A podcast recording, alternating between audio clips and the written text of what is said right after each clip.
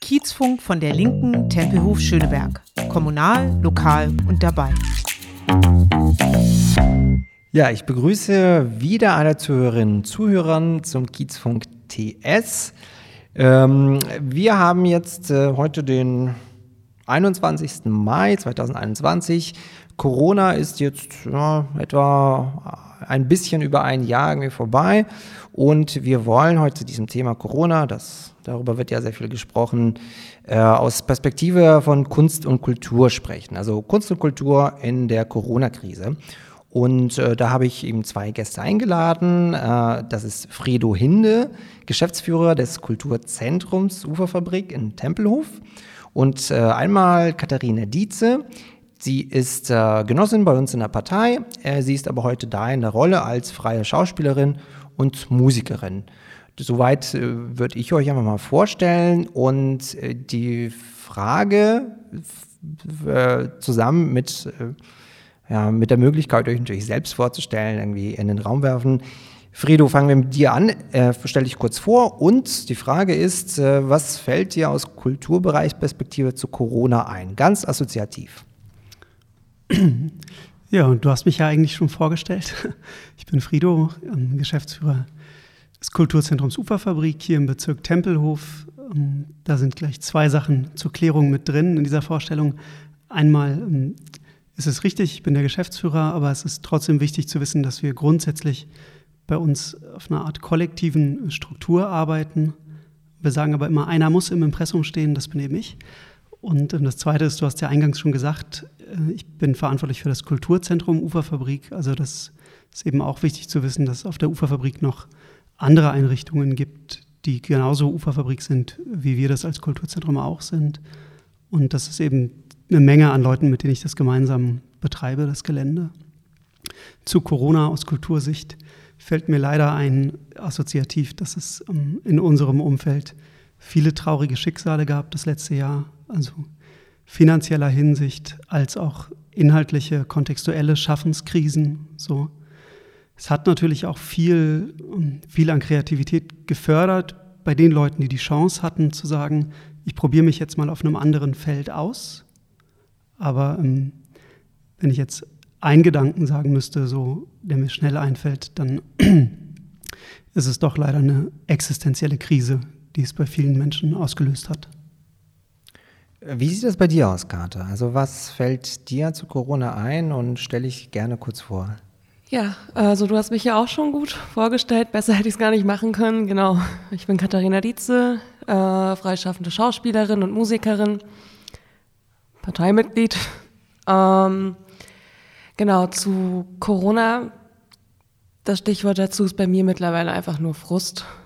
Also ich habe ähm, letzten Herbst meine Schauspielausbildung abgeschlossen, äh, hatte dann schon ein Engagement am Theater in der Tasche, aber wurde jetzt auf nächstes Jahr verschoben. Ähm, gut, nächstes Jahr ist ja realistisch, aber andere Produktionen zum Beispiel Unsere Abschlussproduktion wurde jetzt viermal verschoben insgesamt. Jetzt können wir voraussichtlich endlich spielen im Juni. Aber auch andere Projekte. Da hatten wir da ein Gastspiel. Da hat das Theater dann gesagt, nee, lieber erst im Herbst. Und einfach das ständige Herauszögern ist echt auf Dauer mega frustrierend.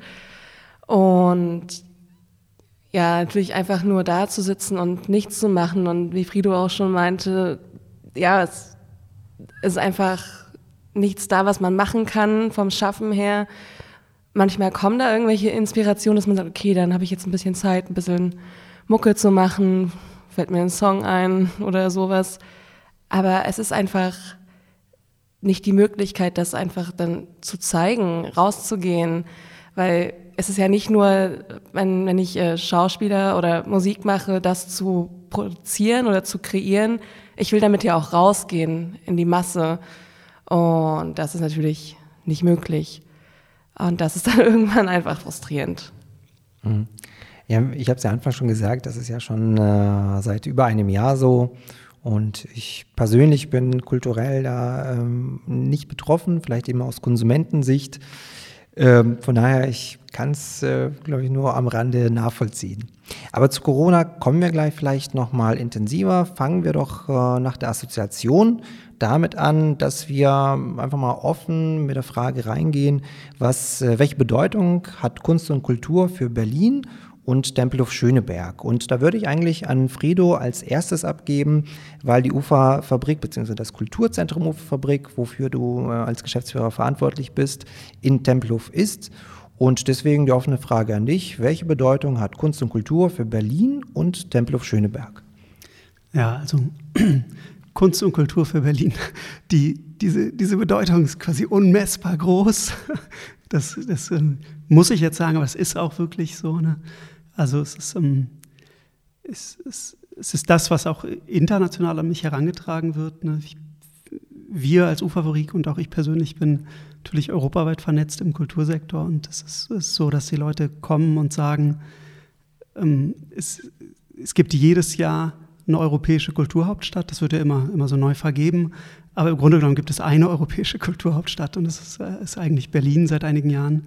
Das da, darf man nicht unterschätzen. Ne? Das, das, merken wir als Berliner und Berlinerinnen manchmal selbst gar nicht mehr so, aber es, es ist tatsächlich so. Es ist, ist quasi eines um, ähm, der Dinge, wofür Berlin ganz klar steht, Kunst und Kultur. Viele Menschen kommen deswegen her. Es gibt unglaublich viele äh, Kulturschaffende in Berlin, die, die das beruflich machen oder Menschen, die eben das Ziel haben, das zu ihrem Beruf zu machen. So. Es, es gibt eine unglaublich diverse Szene also du hast ähm, wirklich konzeptuelle, avantgardistische Theater in Berlin und aber auch eine, eine gute, gute, ähm, gut aufgestellte Stadttheater. So, du hast gute Kon Konzerthäuser. Es ist sehr, sehr, sehr viel, vielfältig und bringt äh, dadurch auch unglaublich viel hervor, was dann wiederum aus Berlin, wenn man jetzt so einen wirtschaftlichen Begriff reinbringt, irgendwie exportiert wird wieder, ne? was, was, was dann irgendwie auf Tour geht, was woanders auftritt.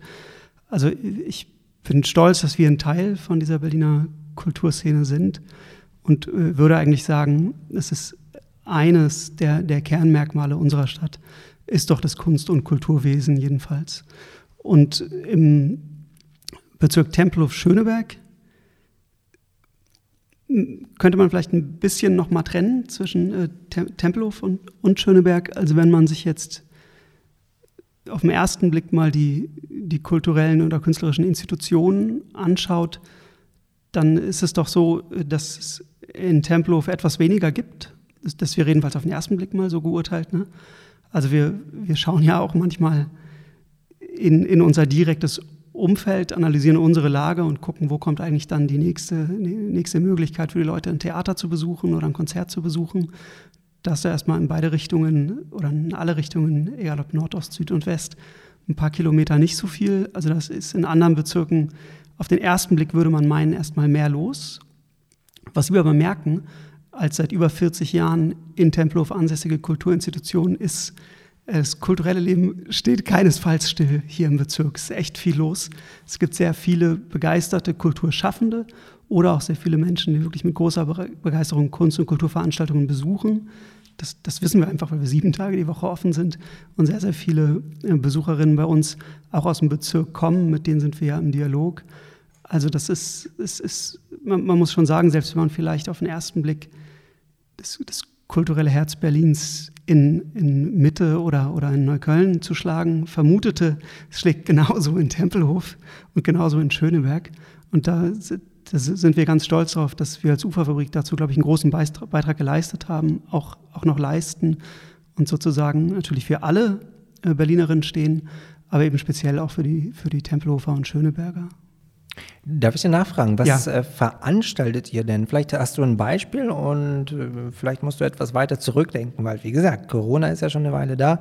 Was war denn die letzte Veranstaltung, an die du dich erinnern kannst in Tempelhof oder Schöneberg? Also äh, ich weiß es sogar noch auswendig. Die letzte Veranstaltung, die wir gemacht haben, war ähm, also im, im, März 2020. Nee, die, Entschuldigung, das war die letzte vor des ersten Corona-Lockdowns. So. Das war Baseko Kouyaté, ein Musiker aus, aus Mali. So ausverkauftes Konzert damals auch noch. Dann ähm, hatten wir ja diese kurze Periode im Sommer 2020 bis bis Oktober, wo wir auch wieder, wieder spielen konnten. Da war die letzte Veranstaltung am 31. Oktober, das Ukulele-Festival, also auch eine super Veranstaltung. Und seitdem waren wir dann, dann wieder im Lockdown, konnten also nichts machen. Und jetzt ist es aber so, wir können in die gar nicht allzu ferne Zukunft gucken und sagen, was dann wieder losgeht. Es geht nämlich morgen wieder los. Und ähm, es war jetzt nicht der Grund meiner, meiner Einladung, dafür Werbung zu machen, aber es ist nun mal so. Morgen findet äh, tatsächlich unsere erste Veranstaltung wieder statt in unserem Freilufttheater, das wir also glücklicherweise haben. Und ähm, morgen wird bei uns das Konservatorium für türkische Musik spielen, hier aus Berlin. Nächste Woche geht es dann weiter im Kabarettprogramm Arnulf Rating. Und äh, dann ist es so, dass wir auf der Uferfabrik ja immer sehr gemischtes Programm haben. Also das, das ist auch ein, sozusagen, unser Fokus liegt nicht ähm, auf eine Form der darstellenden Kunst, sondern es ist eben unser Ansatz zu sagen, wir repräsentieren eine interdisziplinäre Bühne. So. Das umfasst halt Theater, das umfasst Kabarett, das umfasst Comedy, das umfasst Tanz, das umfasst Musik, das umfasst auch viele Kinderprogramme, insbesondere auch viel Kinderzirkus, weil wir bei uns ja auch eine Kinderzirkusschule betreiben. Also das, das umfasst Programme aus Berlin, das umfasst im Normalfall aber auch viele internationale Programme. Es ist nun mal so, dass wir durch die Corona-Krise auch äh, letzten Sommer schon, als wir eben wieder spielen konnten und jetzt dann auch wieder, wenn wir wieder anfangen, dazu gezwungen sind, uns mehr auf ähm, Künstlerinnen hier aus dem regionalen Bereich zu konzentrieren, weil es ein bisschen schwierig ist, die, die internationalen äh, Pro Projekte einzufliegen. Also es kostenintensiv und auch schwierig mit, mit den Reiseregularien, die durch Corona nun mal herrschen. Aber für gewöhnlich sind wir in vielerlei Hinsicht, wenn du so willst, interdisziplinär und, und international. Wichtig ist, dass das, was wir auf die Bühne bringen, dass, dass wir das auch vertreten können. Ne? Also inhaltlich und künstlerisch. So. Aber das Genre spielt, spielt erstmal nicht die größte Rolle, sondern das können wirklich die verschiedensten Genres sein. Okay, dann danke für, für, die ausführliche Darlegung. Du hast gleich noch, äh, also ein bisschen später die Möglichkeit, wir werden zu den Perspektiven kommen, dir noch ein anderes Beispiel, was demnächst kommt, zu überlegen, denn die Aufnahme wird wahrscheinlich äh, etwas später veröffentlicht, als wir heute aufnehmen. Aber das ist nicht so schlimm. Du hast Zeit, das zu überlegen. Deswegen, äh, und in der Zeit will ich erstmal auch an Kater weiterlegen. Ähm, ich, die Frage gilt natürlich auch für dich. Welche Bedeutung hat Kunst und Kultur für Berlin und Tempelhof Schöneberg? Du bist Tempelhof Schönebergerin und äh, deswegen lass mich das mal so formulieren. Hast du vielleicht eine Geschichte, wo, die du erlebt hast und wo du gespürt hast, das ist Kultur in Berlin? Ähm, ja, schon. Also ich hatte zum Beispiel unseren ersten Auftritt, als wir noch nicht Katha und die Dudes hießen, sondern Katha und Peter. Ähm, das war unser damaliger Gitarrist. Da hatten wir unseren ersten Auftritt tatsächlich in der Weißen Rose. Ähm, das war ja, mein erster Kontakt mit der Kulturszene in Tempelhof Schöneberg. Ähm, da habe ich noch gar nicht in Tempelhof Schöneberg gewohnt. ähm, war dann schon dort. Aber ja, auch für Berlin. Ich bin ja für die Kultur nach Berlin gezogen, zur Schauspielschule für das Studium. Ähm, und da hatte ich auch erstmal, als ich so das erste halbe Jahr hier war, auch schon ein bisschen wie Torschlusspanik, weil auf einmal so äh, viel los war. Ich hatte meinen ganzen Schreibtisch voller Programmhefte von irgendwelchen, äh, von natürlich von den großen Theatern, aber auch von kleinen und von ganz kleinen Arthouse-Kinos ist ja dann auch ähm, Tempelhof Schöneberg, das, das ähm, hier, ich habe den Namen vergessen sogar, ähm, in der Kolonnenstraße zum Beispiel, das ist ja auch dort und fand ich mir total schön, habe es noch nicht geschafft reinzugehen, dann war der Lockdown. Ähm, Genau, ja, so lange wohne ich jetzt. Doch, doch, mittlerweile wohne ich schon lange hier. Also zwei Jahre, zweieinhalb. Ähm, ja, also, also, man muss gucken, wie Frido auch schon meint, es ist jetzt nicht so riesig, bam, da ist jetzt das große Theaterhaus, man muss schon gucken, aber es ist ja irgendwie auch das Schöne, dass du halt so durch die Straßen schlenderst und dann siehst du, oh, da ist ja was, das habe ich noch nie gesehen, was ist denn da? Eben mit diesem, mit diesem Kino ging es mir da so. Und ja, so gibt es bestimmt noch weitere Dinge zu entdecken. Ähm, ja, also es ist einfach so viel, auch dann in Tempelhof Schöneberg und in Berlin generell und da ja, stellt sich gar nicht die Frage irgendwie, was ist jetzt Phase. Ich habe ein bisschen den Faden verloren. also lass mich dir helfen. Ich habe die Fragen nämlich gestellt, weil, jetzt verrate ich was, ich habe auch mal Schauspielunterricht genommen, natürlich nicht professionell, aber ich hatte das mal und da erinnere ich mich eben an ähm, ja, Theaterauftritte, die man hatte. Und das ist wirklich ein tolles Erlebnis, auch als Schauspieler oder Schauspielerin. Und danach ist man total euphorisch, geht irgendwie auch ein Bier trinken, hat ein unglaubliches äh, Gemeinschaftsgefühl. Und natürlich, wenn das in der Corona-Zeit nicht stattfinden kann, dann erlebt man ja auch sowas nicht. Von daher ist, äh, denke ich mir zumindest, eben aus dieser Erfahrung, die schon ein bisschen länger her ist, äh, für dich persönlich diese, das Fehlen von Kultur eben nicht als Konsumentin, sondern das zu machen, etwas zu gestalten, ja äh, auch problematisch? Also was, was fehlen dir da vielleicht für Erfahrungen oder fehlen sie dir nicht? Ja, so wie du schon meintest, also natürlich fehlt dieses Feeling einfach, wenn du eine Vorstellung hattest und also da einfach mit, den, mit dem Ensemble da zusammenzuspielen, danach noch irgendwie schön das Premierenbierchen trinken, auch die Aufregung davor einfach und die ganze Vorbereitung. Du arbeitest ja da mehrere Monate lang auf etwas hin und es ist ja auch so viel Euphorie, die sich dann anstaut. Es ist ja irgendwie, es klingt jetzt sehr ähm, hochgestochen, aber es ist ja einfach irgendwie, zumindest für mich, auch ein Lebensinhalt. Ich, also, das ist mein Beruf, den habe ich gelernt äh, das ist mein einziger Studiengang, den ich abgeschlossen habe. Äh, ich kann gerade nichts anderes so richtig machen. Also, und da ist es daneben, dass es irgendwie wichtig ist für meine Existenz, um ja, mir meine Miete zahlen zu können. Das ist ja Punkt eins und Punkt zwei ist dann ja noch der, es ist einfach, es ist mein Leben. Also seitdem ich stehen und sprechen kann, singe ich, bin irgendwie immer in irgendwelchen kleinen Kinderbühnen gewesen, habe irgendwie äh, Klavierunterricht genommen ganz früh. Ich hatte immer Kontakt zu Musik oder Schauspiel. Ich meine, ich mache noch ein paar andere Sachen, aber das sind die beiden allergrößten Dinge in meinem Leben. Und die gibt es jetzt einfach irgendwie nicht, sowohl als Ausführende, aber eben natürlich auch als Konsumentin.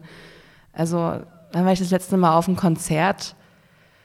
Äh, ja gut, das war mein eigenes, da habe ich gespielt. Äh, das war im Februar letztes Jahr und danach war nichts mehr. Und ähm, das ist irgendwie krass, wie schnell das so in Vergessenheit gerät und einfach äh, so ein Teil ausgelöscht wird, oder nicht ausgelöscht, aber so ein bisschen jetzt gerade eben weggesperrt wird. Und was man sonst halt außerhalb des Lockdowns oder vor Corona gemacht hat, ist man halt irgendwie mal ins Theater gegangen oder mal ins Kino oder irgendeine Ausstellung. Nada.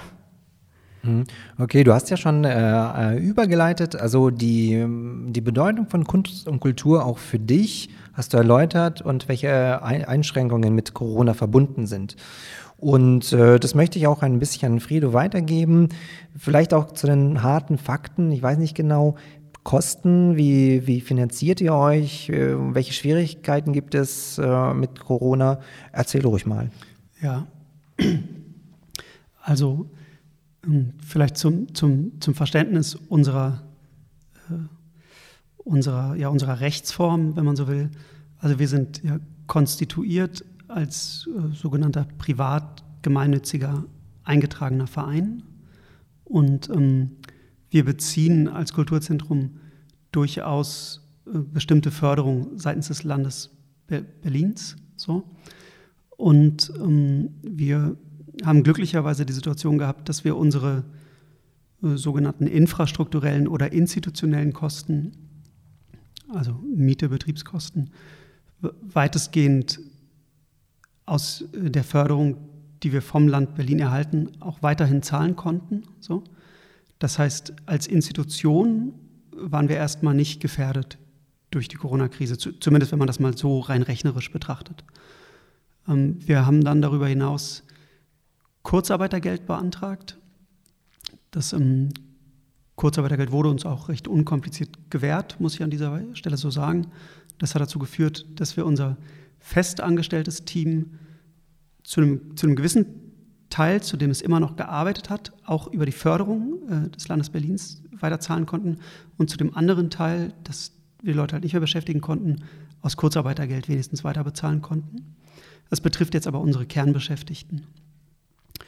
Und äh, jetzt musst du dir das so vorstellen, bei einem freien Kulturzentrum, das also, teilweise öffentlich gefördert, aber trotzdem freies Kulturzentrum, da hängen eine ganze Menge an Existenzen dran, die nicht unbedingt in festen sozialversicherungspflichtigen Beschäftigungsverhältnissen uns gegenüber oder mit uns auftreten, sondern die als Freiberuflerin, Freiberufler dranhängen oder meinetwegen auch abhängig beschäftigt sind, aber trotzdem nur, also in Anführungsstrichen nur die jeweils zugeteilten Stunden dann bei uns pro Woche oder pro Abend arbeiten können und bezahlt bekommen. So, also Personen, die beispielsweise Einlass machen, Kasse machen, Veranstaltungstechnik machen. Und da gab es eine ganze Menge an Menschen, die wir leider nicht mehr mit den Jobs ja, versorgen konnten, mit denen wir die normalerweise versorgen können. Und auch eine ganze Menge an Menschen, die über uns keinen Zugang hatten zu Kurzarbeitergeld, weil sie eben nicht in dem entsprechenden Anstellungsverhältnis mit uns waren. Und dann wiederum aber auch zu, keinen Zugang hatten zu Arbeitslosengeld 1, weil sie eben als Freiberuflerin da gar nicht eingezahlt hatten. So. Und das ähm, betrifft uns natürlich als Institution auch wieder. Also das sind ja, sind ja, sind ja quasi unsere Mitarbeiter und Mitarbeiterinnen gewesen über, über die letzten Jahrzehnte teilweise. Das, ähm, das, das erzeugt einerseits ein schlechtes Gefühl, weil du nicht weißt, wovon leben die Leute jetzt eigentlich. Du versuchst denen natürlich zu helfen, die, die rufen auch bei dir an und sagen, habt ihr nicht doch noch einen Auftrag, den ihr uns, uns geben könnt? Und ähm, das, das, das war jedenfalls eine, eine Schwierigkeit, die mich also persönlich mitgenommen hat und uns aber auch als Institution natürlich mitgenommen hat, weil auch einfach, das ist jetzt so ganz praktisch, Leute dabei waren, die gesagt haben nach einer gewissen Zeit, ich glaube, ich muss mich beruflich umorientieren, so ich muss, muss mir einen anderen Job suchen, also wie auch immer, ich werde jetzt Erzieherin oder ich, ähm, ich versuche es mal im Einzelhandel. Und äh, da, da sind natürlich auch Leute dabei, bei denen der Schritt zurück, sozusagen ins Veranstaltungswesen, ins Kulturwesen, noch, noch, nicht, noch nicht klar ist oder entschieden ist. Ne? So, und das, das muss man schon sehen. Also da hat die Berliner Kunst- und Kulturszene und wir als Institution durch Corona und auch durch teilweise vielleicht ein Missmanagement, zumindest was den Umgang mit den Freiberuflerinnen anging, dazu geführt, dass, dass Leute dieser Szene nicht mehr zur Verfügung stehen, die einfach jahrzehntelang dieser Szene verbunden waren, da ihr Geld verdient haben und auch einen guten Job gemacht haben und auch der Kunst- und Kulturmetropole Berlin einfach zu ihrem Ansehen verholfen haben und da, dafür genauso stehen wie die Institutionen und die Leute, die bei den Institutionen angestellt sind oder in den festen Ensembles. So. Und wir als Haus, das eben ohne festes Ensemble arbeitet, sondern nur mit Freiberuflern und Freiberuflern, haben das quasi Tag für Tag so, so natürlich miterlebt und ähm, das sind äh, traurige Geschichten. Dennoch äh, ist es eben so, dass wir als Institution ähm, dank der Förderung des Landes Berlins und auch dank des Kurzarbeitergeldes, sagen wir mal, mit einem blauen Auge über diese Corona-Zeit jetzt gekommen sind. Was noch an Langzeitfolgen auf uns zukommt, werden wir sehen. Aber sozusagen, das, das kann man jetzt mal festhalten, wie, wie das letzte Jahr so ungefähr gelaufen ist. Hm. Okay, wir haben ja, denke ich, eine ähm, direkt Betroffene hier dabei. Also du bist freischaffende Schauspielerin, Musikerin, Kater. Ähm, Fredo hat es ja angedeutet. Wie, wie, wie, ist das denn aus deiner Perspektive? Also du hast ja gesagt, du hast äh, letzten Herbst deine Ausbildung abgeschlossen, als du die angefangen hast. Ich nehme auch äh, an drei Jahre. Konnte man natürlich nicht wissen, dass da Corona kommt. Also wie waren deine Perspektiven und wie, wie, wie kam da Corona dazwischen? Also wie schaut es denn bei dir aus? Finanziell aus? Wie schaut es mit den Aufträgen aus? Wie sind deine Pläne durchkreuzt worden? Wie, wie geht es dir als äh, freischaffende Künstlerin? Ja, ja, also ich war ja, als der Lockdown angefangen hat, war ich ja noch äh, an der Schauspielschule. Ähm, war da, also ja, waren drei Jahre Ausbildung, war da in meinem fünften Semester. Ähm, das lief auch äh, viel online dann ab. Wir hatten da unsere Abschlussprüfung eben dann auch schon in Videoform eingereicht. Also nee, die Semesterprüfung, nicht die Abschlussprüfung. Ähm, dann war die Schule ja zum Glück wieder für den Präsenzunterricht über den Sommer offen, dass ich sozusagen mein Abschlusssemester in Persona machen konnte. Dann, genau, dann war ja dann Oktober, also nee, Anfang November. Und da ging es ja wieder los, dass die Zahlen höher äh, geschossen sind. Und ich hatte noch in den letzten Wochen der Ausbildung eben da in, in Michendorf in dem Theater eine, ja, ein, ein Stückvertrag in der Tasche und sollte dann auch gespielt werden im November, wurde jetzt auf nächstes Jahr verschoben. Da habe ich jetzt erstmal dann auch weiter nichts bekommen, Vor allem, weil ich dann selber auch Corona hatte und äh, da erstmal flach gelegen habe. Aber jetzt komme ich halt über die Runden, indem ich einfach, ja, irgendwelche Jobs habe. Also ich habe angefangen dann nach dem Studium beim Bäcker zu arbeiten. Ich meine, in der Studienzeit war noch alles safe. Da hatte ich dann noch äh, meinen Studienkredit am Laufen, Kindergeld, das Ganze. Ähm, ja, das ging ganz gut. Und jetzt ähm, arbeite ich halt, hatte dann auch mal ein paar Monate im Callcenter versucht, aber das ist halt überhaupt gar nicht mein Ding. Bin jetzt halt äh, in einem Testzentrum. Ich meine, kann man auch so sehen, gut, dann sind jetzt neue Jobs entstanden, die jetzt notwendig geworden sind, sodass halt für uns irgendwie, sag mal, was übrig bleibt. Äh, gibt ja auch sonst andersweitig viele jetzt auch ähm, KünstlerInnen, die eben auch in Impf- oder Testzentren arbeiten oder eben solche Jobs annehmen, die jetzt durch Corona entstanden sind. Ähm, da geht es mir relativ gut finanziell. Ähm, ich bekomme halt noch ein bisschen Unterstützung von zu Hause, wenn dann wirklich Not am Mann ist. Da, da bin ich wirklich fein raus. Das finde ich auch gut so. Jetzt habe ich was anderes, war, ähm, Finanz, war das Finanzielle und jetzt mit den Aufträgen, ja, es wird halt weniger oder es ist ja so schon erstmal als Berufsanfängerin schwierig, da als Schauspielerin reinzukommen. Deshalb war ich ja auch so heilfroh, irgendwie jetzt äh, für einen Monat lang jedes Wochenende da drei Tage spielen zu können. Und ja, das war dann erstmal gut zu haben. Das ähm, jetzt weitere Aufträge zu finden, gerade in der Corona-Zeit, die ganzen Theater wissen nicht, wann machen sie wieder auf. Ähm, die müssen erstmal gucken, alte äh, Vorstellungen, die noch in der Spielzeit sind, die dann unterbrochen wurden durch den Lockdown, die irgendwie abzuspielen oder Stücke, die eh schon im Probenprozess waren, jetzt endlich auf die Bühne zu kriegen. Was machen die mit ihrem eh schon bestehenden Ensemble? Viele Theater sagen dann, wir können gerade keine GastschauspielerInnen nehmen, wir müssen von unserem Ensemble äh, die Schauspieler nehmen, weil ähm, die sind ja, also die sind ja dann bei uns, die müssen die erstmal unterkriegen. Da ist dann kein Platz für Gäste. Manche machen das natürlich, das ist ähm, viele Theater, nicht viele, manche Theater, einige sind da gar nicht so krass betroffen, die sagen von sich aus, wir sind ganz gut um die Runden gekommen. Das sind tatsächlich die wenigsten und da es eh schon ohne Corona schwierig ist, da irgendwie Fuß zu fassen als Schauspielerin, jetzt gerade eben direkt aus der Schule raus äh, auf, den, ja, auf den freien Markt geschmissen, klingt komisch, in die Welt rausgeschickt werden, ist so schon schwierig und jetzt quasi fast unmöglich, also aus meiner Perspektive aus. Also äh, natürlich ähm, habe ich dann auch Bewerbungen abgeschickt, Initiativbewerbungen an Häuser in ganz Deutschland. Ähm, und da habe ich dann von vielen eben tatsächlich dann die Antwort bekommen, wir wissen es nicht. Wir, vielleicht für die Spielzeit 2022, aber wir wissen es nicht keine Ahnung, melde dich nächstes Jahr nochmal. Fredo hat das ja schon angedeutet. Also äh, es gibt ja ähm, wahrscheinlich nicht wenige Künstlerinnen und Künstler, die sich dann vielleicht beruflich langfristig oder zumindest mittelfristig anders orientieren. Also wie geht es dir da? Wie, wie ist dann deine persönliche mittel- bis langfristige Perspektive oder ich kann vielleicht sogar sagen Lebensplanung im beruflich-kulturellen äh, Sinne?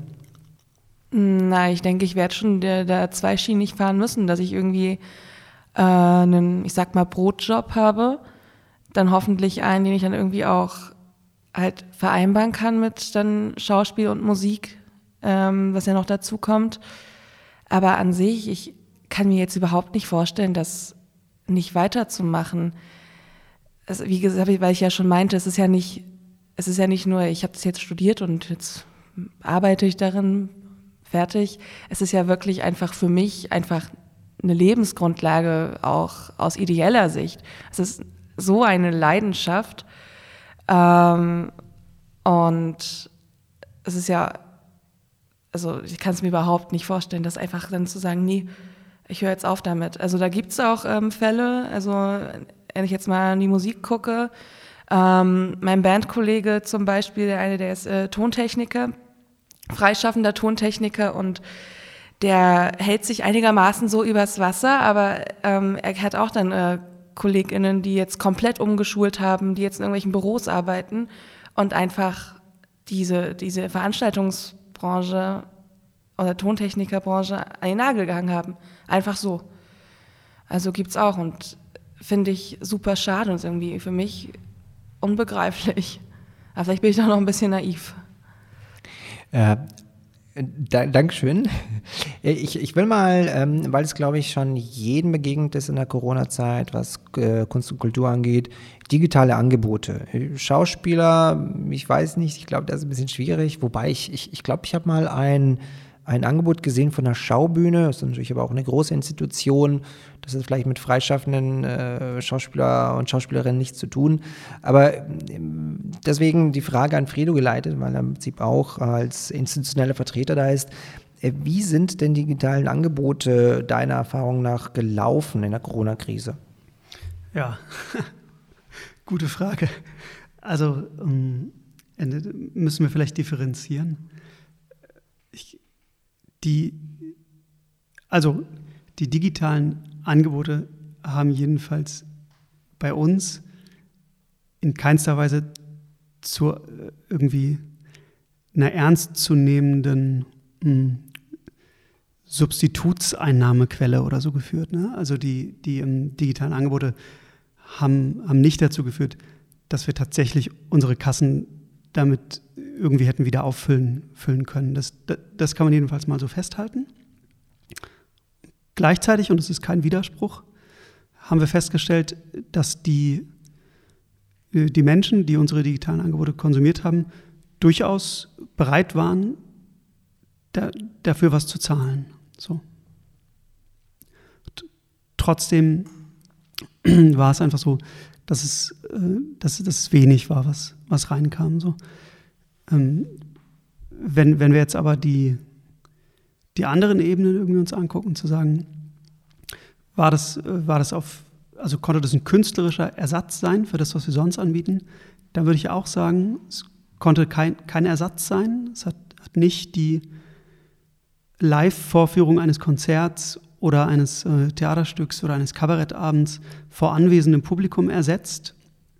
Aber es war eine ganz gute Ergänzung. So, also es waren spannende Erlebnisse. Wir haben viel dazu gelernt. Und unser Team, das sich also damit, damit auseinandergesetzt äh, hat, wie, wie produziere ich überhaupt ein digitales An Angebot und welches digitale Angebot können wir denn produzieren mit unseren Mitteln.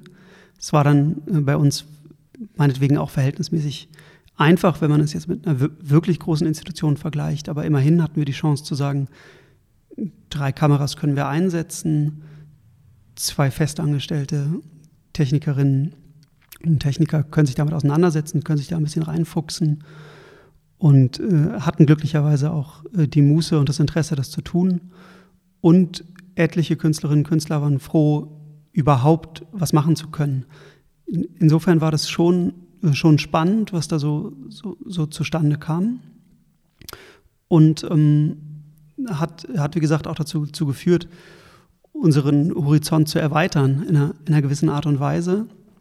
Und so würde ich das, glaube ich, auch, auch schlussendlich begreifen und hoffentlich mit in die Zukunft nehmen. Sozusagen diese Corona-Krise, irgendwas Positives muss sie ja jetzt auch gehabt haben, die hat immerhin dazu geführt, dass wir uns auf dem Feld der digitalen Angebote selbst fortgebildet haben, professionalisiert haben und auch in der Möglichkeit äh, sehen, jetzt äh, zukünftig meinetwegen Hybridveranstaltungen anzubieten. Also zu sagen, wenn wir diese Veranstaltung vor Publikum bei uns fahren und es gibt ein Interesse daran, die auch online zu streamen währenddessen, weil, weil sie meinetwegen auf der ganzen Welt gesehen werden sollte, bestenfalls, dann haben wir jetzt das Know-how, das zu machen und ähm, wissen auch, dass es qualitativ ähm, verhältnismäßig gut wird. Das, das würde ich schon sagen so. Und darauf äh, sind wir auch stolz. Ne? Das ist also, also eine coole Errungenschaft, die wir uns da erarbeitet haben. Und äh, gleichzeitig gab es aber in der Zeit der, der Corona-Krise, die ja irgendwie auch noch läuft, selbst wenn wir jetzt morgen wieder Veranstaltungen machen dürfen, sind wir noch trotzdem noch mittendrin, gab es eigentlich keinen Zeitpunkt, zu dem wir gesagt hätten, das ersetzt das jetzt adäquat, also das digitale Angebot ersetzt, ersetzt das Live-Angebot irgendwie adäquat. Das, ähm, ich glaube, davon sind wir meilenweit entfernt. So, also die, die Interaktion zwischen anwesendem Publikum und den Personen auf der Bühne, die ist so krass wichtig, für, für beide Seiten. Das, ähm, das, das, das wird, wird nicht zeitnah ersetzt werden durch, durch digitale Angebote. Und ja, dann gibt es halt auch Formate, die sich besser und schlechter eignen. Also da haben wir auch dazugelernt. Wir haben angefangen und haben einfach gedacht, wir, wir fangen jetzt mal an. Das ist auch gut. Also wir wollten auch diesen Freiraum geben und sagen, wir, wir legen jetzt einfach los. Haben aber eingangs auch einen, Comedian auf der Bühne gehabt oder einen Kabarettisten und haben gesagt, mach das doch einfach mal. Wir streamen das jetzt einfach mal auf YouTube. Gucken wir mal, wie das, wie das so läuft. Und dann haben wir irgendwann gemerkt, ja, ist doch schon eben schwierig ohne diese Publikumsreaktion. Ist doch schon schwierig, wenn es jetzt also in Anführungsstrichen nur die eine Person ist, die da jetzt 60 Minuten oder 90 Minuten ihr Programm abspult. Ne? Und äh, haben dann nach und nach gesagt, lass uns das doch mehr in so eine, so eine Richtung eines, eines Showformats auch, auch bringen, mit wechselnden Künstlerinnen, also, also am gleichen Abend wechselnde, wechselnde Künstlerinnen und Künstler moderiert, vielleicht auch verschiedene Genres einzubinden und haben jetzt eigentlich eine, die letzten zwei Streams haben, haben wir diese Show gemacht, Attitüden, Plattitüden. Und ähm, also geile Gäste, Neues aus der Kulturperipherie so der Unter Untertitel. Ne? Unter anderem gefeatured von äh, Incredible Herrengedeck auch, mit dem wir viel arbeiten.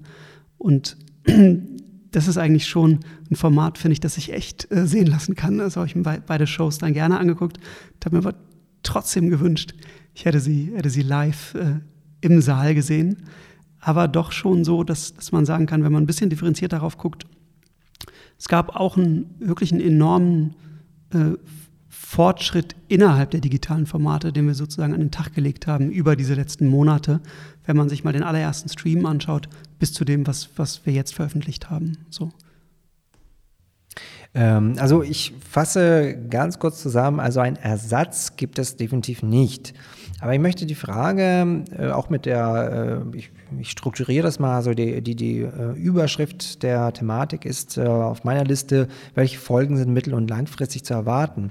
Deswegen möchte ich die Frage insoweit ergänzen, äh, vielleicht an dich eben weiterleiten, Kater, ob sich mit den digitalen Angeboten die Kunst selbst ändert. Also ich denke zum Beispiel daran, dass ähm, Spotify, wenn man erfolgreich sein will auf Spotify, muss man beispielsweise eine also es ist sinnvoll, dass die Lieder, die man anbietet, irgendwie zwei Minuten 30 oder sowas sind. Also die dürfen nicht zu lang sein. Also da wurde zum Beispiel eben auf diese digitalen Angebote reagiert, um das so erfolgreich äh, wie möglich zu machen. Und in dem Sinne ändert sich ja auch die Kunst, äh, wenn man jetzt äh, dieses Spotify-Beispiel nimmt. Du bist ja auch Musikerin. Hast du da irgendwie Erfahrungen gemacht oder hast du da mit Freunden irgendwelche anderen Erfahrungen? Also wie habt ihr auf diese digitalen Angebote reagiert? Wie habt ihr eure Kunst vielleicht angepasst und wie äh, schaut das vielleicht in Zukunft aus? Was kannst du dir vorstellen? Also ich kann mir schon vorstellen, wie jetzt äh, Fido auch meinte, dass jetzt im Hybridveranstaltungen ähm, denkbar sind, habe ich jetzt auch so drüber nachgedacht. Klar, ist doch eine gute Alternative. Dann kann es erstens weltweit gestreamt werden, also oder ähm, wenn die Veranstaltung jetzt doch ausverkauft ist und man sie unbedingt sehen will, ist das doch eine gute Idee. Dann guck es mir halt von zu Hause aus an. Ist nicht dieses geile Feeling, wenn man wirklich mitten auf dem Konzert steht oder wirklich im Theatersaal sitzt und sich dann da von der Bühne und den SchauspielerInnen umhauen lässt. Äh, ist nicht das Gleiche, definitiv nicht, aber ist eine gute Alternative. Um, in der Musik denke ich genauso. Äh, klar, bei Streaming-Konzerten, bei der Geschichte fehlt irgendwie auch das Publikum und die Interaktion mit dem Publikum. Aber ist denkbar. Das haben wir jetzt mit der Band, also Kata und die Dudes haben wir das auch gemacht. Da haben wir halt äh, zu Hause gesessen und ähm, wir hatten halt einen neuen Lied, neu, neuen Song und haben da so Home-Session-Videos gemacht. Haben da, ich denke, da haben wir uns auch alle eben auch mit der Technik vertraut gemacht. Okay, wie mache ich das Video? Wie habe ich, ähm, äh, wie positioniere ich mein Mikrofon? Wie nehme ich es auf und so? Habe mir da selber auch äh, Wissen versucht raufzuschaffen ähm, und auch die ganzen technischen Mittel dazu erstmal besorgt. Das haben wir auch gemacht und ja, hat jeder seine eigene Spur aufgenommen, die haben wir halt übereinander gelegt und dann war es fertig. Also klar haben wir da auch versucht zu experimentieren und irgendwas zu machen und rauszukommen. Das hat also so war das bei uns. Jetzt, was du angesprochen hast mit den Songlängen, äh, da sind, sie, sind wir sowieso sehr undogmatisch. Also wir schreiben halt die Lieder, beziehungsweise also, äh, meistens so, dass ich halt die Texte schreibe und dann jammen wir zusammen und gucken, was daraus äh, gemacht wird. Aber das da haben wir noch nie darauf geachtet, irgendwie, dass, dass der nur so und so kurz sein darf, der Song. Also bei uns ist das nicht so. Ich habe jetzt auch in meinen Kreisen jetzt niemanden, der jetzt wirklich darauf achtet, das Spotify gerecht zu machen oder so. Pass auf, ich, ich habe noch ein Beispiel, was mir jetzt auch spontan eingefallen ist. Also es kann sich ja insoweit ändern, äh, zum Beispiel äh, WG-Party-Konzerte oder sowas ähnliches, was man sich vorstellen kann. Das ging jetzt bei zu Corona-Zeiten nicht. Aber wie wäre es denn irgendwie mit einem Balkonkonzert für die Nachbarschaft oder ähnliches? Also das ist ja auch vorstellbar, dass sich da neue Formen der, der Darstellung auch vielleicht entwickeln. Ja, voll. Also braucht man erstmal einen Balkon. ähm, sicherlich, das ist auch total schön. Also wenn oder andere MusikerInnen, die vielleicht in verschiedenen Häusern wohnen, hat man ja auch gesehen, jetzt bei mir in der Nachbarschaft jetzt nicht unbedingt. Klar, ist total schön und dann kann, also es ist ja so eine andere Form von Straßenmusik irgendwie einfach. Klar, why not?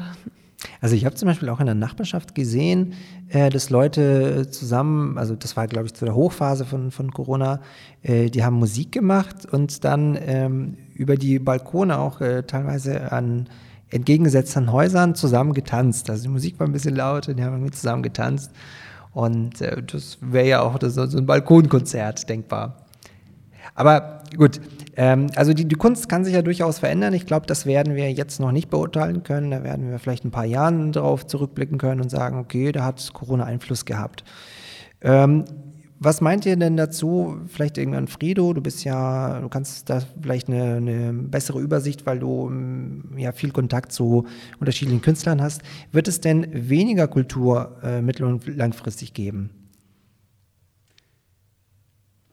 Hoffentlich nicht. Ne? Ja.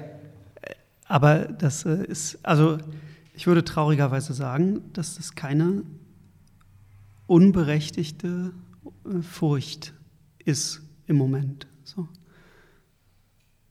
Und ähm, da können wir auch alle erstmal schlucken. Also ganz, ganz, ganz klar kann, kann das so kommen. Es, es, also aus verschiedenen Gründen. Ne? Es, es kann einfach sein, dass bestimmte Locations, wo du eigentlich einfach hingehen konntest und gesagt hast, kann ich heute Abend bei dir ein Konzert geben, mich kennt noch keiner, dass es die einfach nicht mehr gibt. So. Und wenn es die erstmal nicht mehr gibt, dann kommt da auch was anderes rein und dann kommt da so schnell nicht wieder so eine Location rein. Also das haben wir auch gelernt, ne? gerade in Berlin.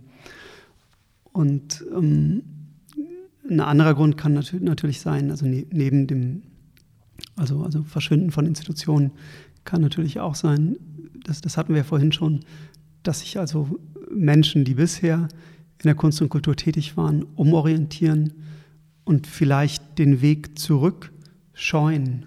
Also nicht unbedingt, weil sie sagen, was ich jetzt mache, gefällt mir auf einmal viel besser, sondern äh, doch auch wegen der unberechtigten Angst in ein, sagen wir mal, prekare, prekäres Arbeitsverhältnis oder eine prekäre Arbeitswelt wieder zurückzukehren. Erst recht, wenn zu dem, dass es ohnehin eine prekäre Arbeitswirklichkeit war, noch hinzukommt, äh, dass du irgendwie die Angst mit dir rumträgst, was ist denn, wenn in zwei Jahren die nächste Pandemie kommt? Was ist denn, wenn die so und so vielte Mutante kommt und da hilft dann die und die Impfung nicht mehr und so? Also, und da, da, da sprechen wir ja auch über Leute, die, also oder viele Menschen, die mit ihrem Einkommen äh, jetzt wieder so ein in Anführungsstrichen Gesetz nur, also nicht nur für sich selbst verantwortlich sind, sondern sozusagen auch Familien ernähren müssen. Ne? Und das ähm, in einer immer teurer werdenden Stadt, so muss, muss man ja auch immer wieder dazu, dazu sagen, wir leben ja auch hier, hier alle in Berlin, also hier musst du ja auch ein bisschen was verdienen, um über die Runden zu kommen. Und das wird in fünf oder zehn Jahren wahrscheinlich nicht weniger sein, was du im Monat brauchst, sondern eher mehr. Also das, ähm, das ist, äh, mir fallen Gründe ein, die dazu führen könnten, dass äh, die Kunst- und Kulturlandschaft, sagen wir mal, etwas verliert ich will aber dafür appellieren, dass es nicht passiert, ne? sondern ich will natürlich, daran glauben, daran, also, also, dafür hoffen und auch daran appellieren, dass wir das zusammen schaffen. Also dass wir sagen, nee, das ähm, gehört zu Berlin und das, ähm, wenn wir diese Krankheit jetzt irgendwie in den Griff bekommen, so und wir haben uns monatelang aus Vernunft und weil wir auch daran geglaubt haben, dass es richtig ist, an alle Beschränkungen gehalten. Keiner von uns war ja auf irgendeiner Querdenker-Demo oder so. Also wir, wir, wir haben uns da jetzt durchgekämpft und jetzt kämpfen wir uns zurück ins Leben. So, ne? Jetzt ähm, halten wir zusammen und äh, gucken, wo können wir uns Auftritte besorgen, wo können wir uns viele Auftritte besorgen, wie können wir dafür sorgen, dass faire Gehälter gezahlt werden, wie können wir dafür sorgen, dass die Leute auch wieder Lust haben, in die Kulturinstitutionen zu, geben, äh, zu gehen. Und ähm, dafür brauchen wir natürlich auch die Politik. So, ihr seid ja hier in der Partei. Euer Genosse ist unser Kultursenator, also den brauchen wir natürlich auch. So, der hat sich bis jetzt ja auch stark für uns gemacht und da sind wir auch froh drüber. Und das brauchen wir auch weiterhin. Ne? Also wir brauchen natürlich auch eine, weiterhin eine starke Politik, die sagt, nee, Kunst und Kultur ist eben wichtig in dieser Stadt und äh, so, sorgt auch dafür. Und dann glaube ich, dass wir das hoffentlich äh, gut zusammen hinbekommen, dass wir keine Verarmung des Kultursektors und Kunstsektors sehen werden. So, ich habe diese Angst in einem gewissen Punkt in mir, aber ich glaube dran, dass, dass das nicht so kommen wird. Okay, du hast ja jetzt äh, schon eine leichte Überleitung äh, geleistet ähm, mit der Frage, wie sehe ein Neustart aus? Ähm, das will ich auch vielleicht nochmal in den Kontext packen. Was ist schiefgelaufen? Wir wollen jetzt vielleicht nicht meckern, aber was ist schiefgelaufen? Ähm, woraus wir lernen können. Also wie sehe ein Neustart aus? Äh, wie, was soll besser werden als so, wie das bisher gelaufen ist? Also vielleicht Stichwort Hygienekonzepte oder ähnliches. Also wie schaut ein Neustart aus nach Corona? Frido. Ähm, äh, kleine, kleine Rückfrage. Du meinst jetzt speziell bei den Kulturinstitutionen? Genau. Also ich, ich muss sagen, dass ähm, was äh, was uns nochmal völlig durcheinander gebracht hat vor ein paar Wochen, war diese Bundesnotbremse auf einmal. also, ist ja wirklich, wir haben ja, wir haben ja die ganze Zeit quasi ein Programm auf Halde gehabt, wenn du so willst. Ne? Also haben wirklich einen flexiblen Spielplan vor, vorbereitet gehabt, haben gedacht, okay, wir, wir sind mit allen Leuten in der Kommunikation, alle sind darauf vorbereitet. Da wird abgesagt, dann wird zugesagt, dann wird abgesagt, dann wird zugesagt. Unsere Presseleute waren darauf vorbereitet zu sagen, sobald es dann losgeht, dann geht das Programm raus. Da ab, wir können ab dem Datum äh, sagen, wir bereiten die, die Flyer vor oder die Anzeigen in den sozialen Medien und so. Also was ich sagen will ist, wir waren darauf vorbereitet, dass wir irgendwann erst starten können, dann können wir aber starten. Und dann kam aber dieses äh, Modell, ja, also vereinfacht erklärt, fünf Tage Inzidenz unter 100 plus zwei Tage, dann könnt ihr loslegen, drei Tage Inzidenz über 100 plus zwei Tage müsst ihr wieder aufhören. So. Und äh, das, das, das war dann erstmal so ein, ein, leichter Schlag in der Magengrube, weil wir irgendwie festgestellt haben, okay, es ist, es wird, es ist absolut unverlässlich. So. Und ähm, da, da hätten wir uns zugegebenermaßen irgendwie gewünscht, eine, eine Strategie. Ich, ich bin jetzt selbst kein Politiker und es ist leichter zu sagen, wahrscheinlich aus meiner Warte, aber eine Strategie zu sagen, dann und dann könnt ihr öffnen, das und das ist das sichere Konzept da vertrauen wir darauf, dass sich die Leute in den Theatern nicht infizieren werden.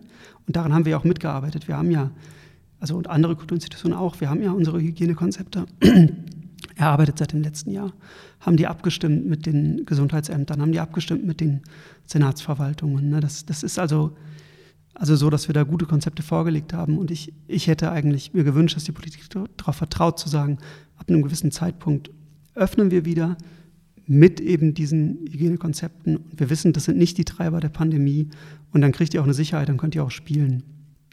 Im Moment sieht es ja so aus, als bliebe die Inzidenz stabil deutlich unter 100. Das, das heißt, das kommt dem so ein bisschen gleich. Wir, wir können jetzt bald wieder anfangen und wenn, wenn die Inzidenzen da bleiben, dann haben wir auch eine Perspektive, dass wir spielen können. Was jetzt hilfreich wäre, und ich glaube, da spreche ich für verschiedene Organisationen, ich weiß aber auch, dass die Kulturverwaltung jedenfalls dabei ist, das vorzubereiten, wäre sozusagen eine, eine Art, hm, also vereinfacht ausgedrückt, so eine Art Anschubfinanzierung unter Corona-Bedingungen zu spielen. Also weil es einfach so ist, du hast eine geringere Auslastung, also hast du weniger Einnahmen, du hast aber mehr Personal, weil du einfach, du musst diese Wegeleitlinien erklären, du musst die Leute zum Sitz bringen und so. Du musst gegebenenfalls, äh, das hängt davon ab, wie du die Hygienerichtlinie umsetzt, aber gegebenenfalls musst du Tests kontrollieren oder anbieten vor Ort. Und ähm, verkaufst vielleicht noch weniger Getränke, weil die Leute sich auch in der Bar dann nicht so aufhalten und so. Das heißt, ähm, während du eigentlich mehr Kosten hast, hast du mit weniger Einnahmen zu rechnen. Und äh, das, das wäre schon gut, wenn es dafür noch, noch jetzt eine Anschubhilfe gäbe. Okay, das ist ja eine ähm, Perspektive, die ähm, auch etwas die Organisation erklärt.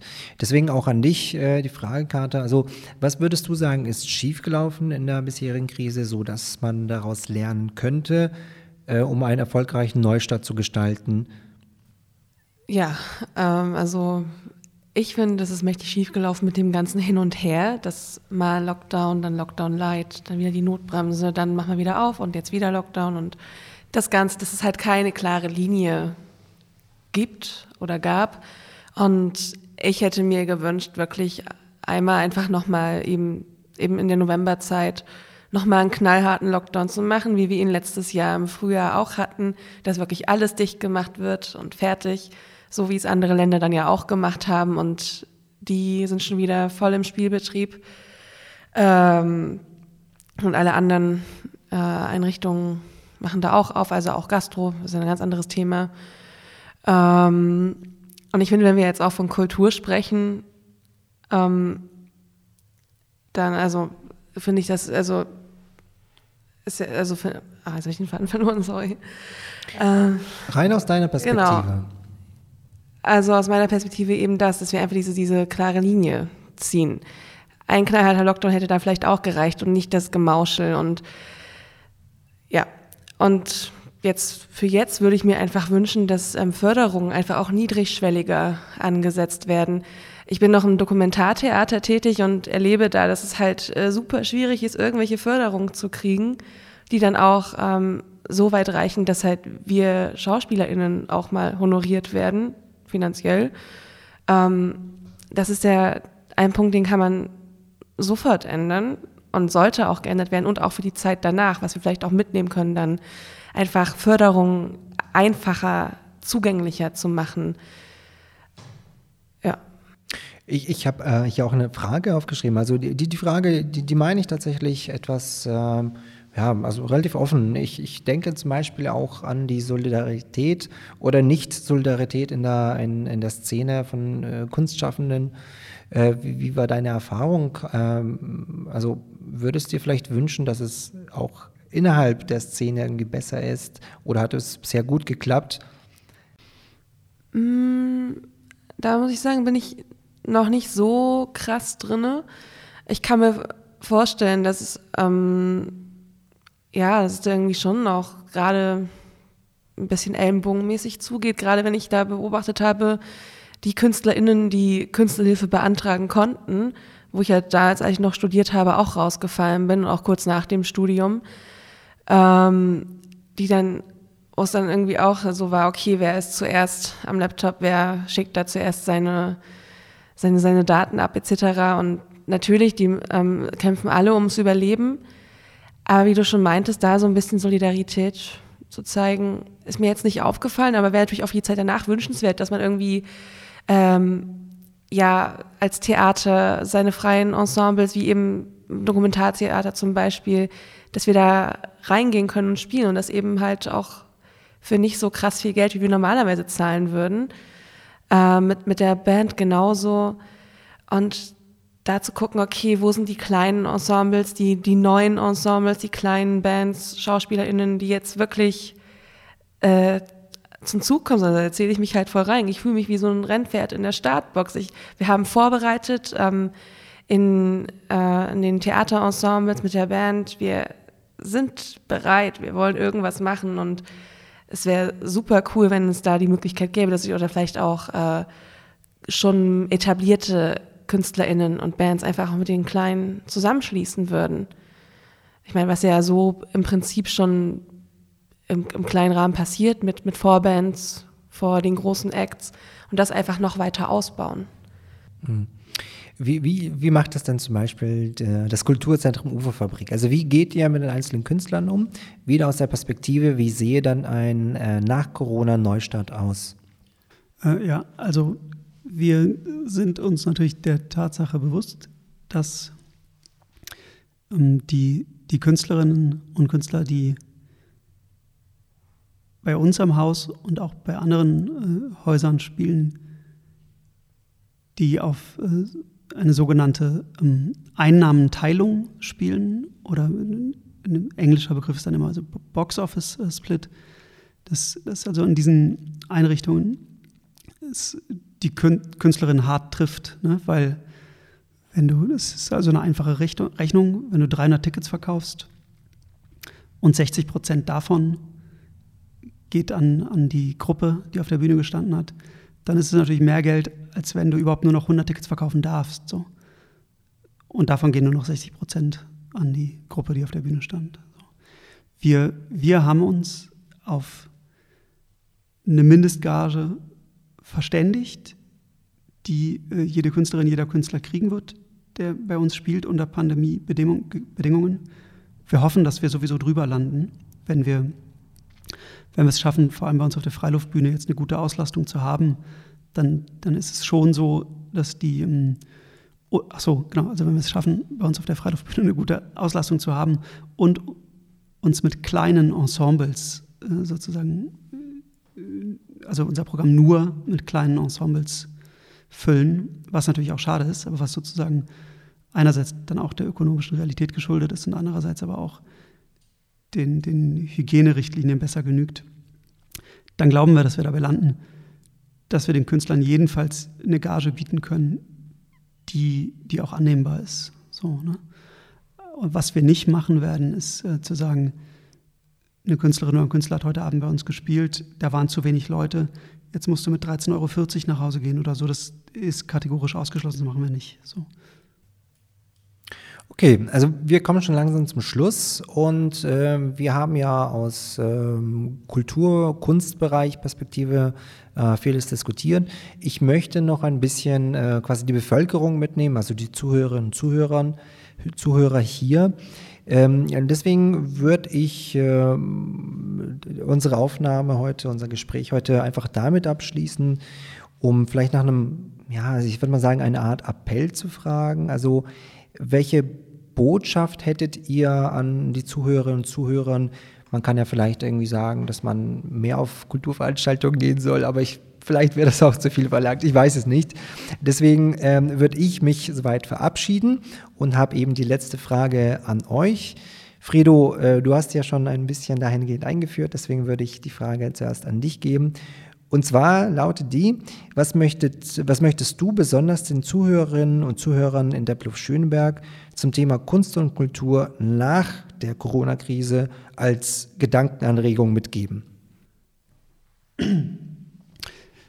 Ja, also ich muss ja naturgemäß jetzt erstmal sagen, und das meine ich natürlich vollen Herzens, geht natürlich unbedingt äh, ganz oft und ganz viel zu Kunst- und Kulturveranstaltungen so. Und gebt euer Geld, wenn ihr euch das leisten könnt, dafür aus. Es ist gut angelegt. Also diese Stadt braucht einfach eine reiche Kunst- und Kulturszene, also eine vielfältige ne, in, diesem Sinne. Und äh, das, ähm, das, das, das ist, ist, natürlich mein, mein erster Rat. Also kommt zu uns, aber geht bitte auch zu den anderen Kunst- und Kultureinrichtungen, schaut, wer ein interessantes Programm anbietet. So nehmt diese Vielfalt wahr, denkt drüber nach,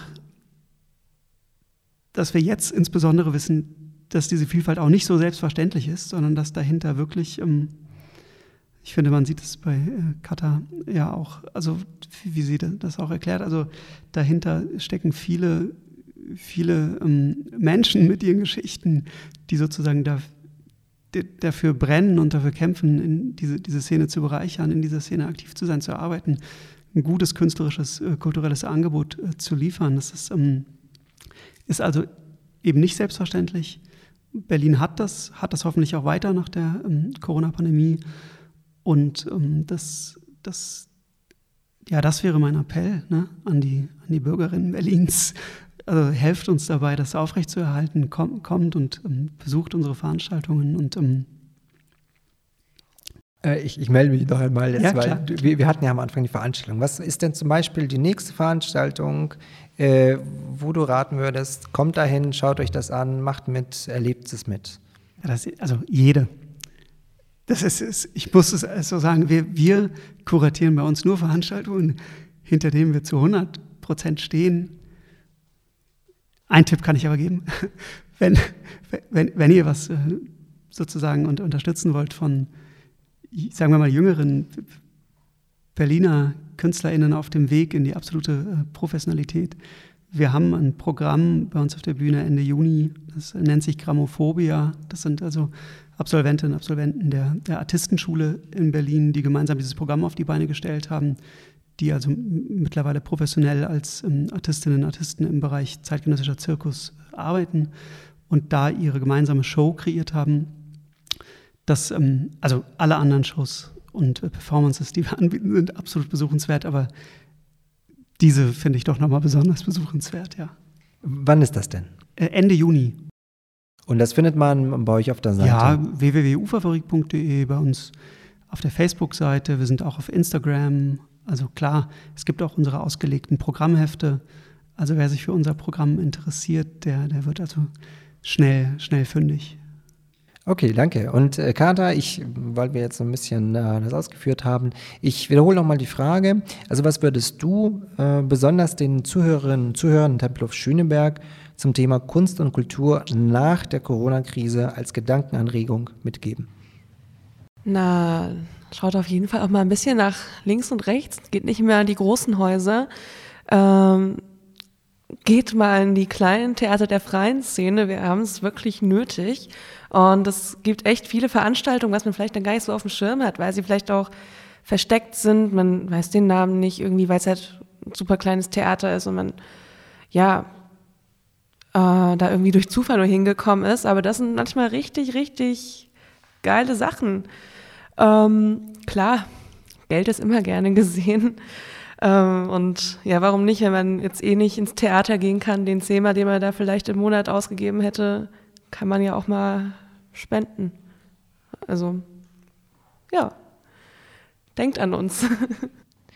Okay, ich danke euch und an die Zuhörerinnen und Zuhörer noch einmal letztes Mal von mir gewendet. Wenn ihr Anregungen habt, irgendwie Kommentare dazu oder vielleicht Ideen, äh, dann könnt ihr das uns per E-Mail schicken. Das ist podcast at die Linke-Tempelhof- Schöneberg mit oe.de. Und ansonsten freue ich mich auf das nächste Gespräch. Ich danke dir, Fredo. Ich danke dir, Kater. Tschüss. Ja, ja danke. danke gleichfalls. Danke auch. Das war der Kiezfunk von der Linken Tempelhof Schöneberg. Kommunal, lokal und dabei.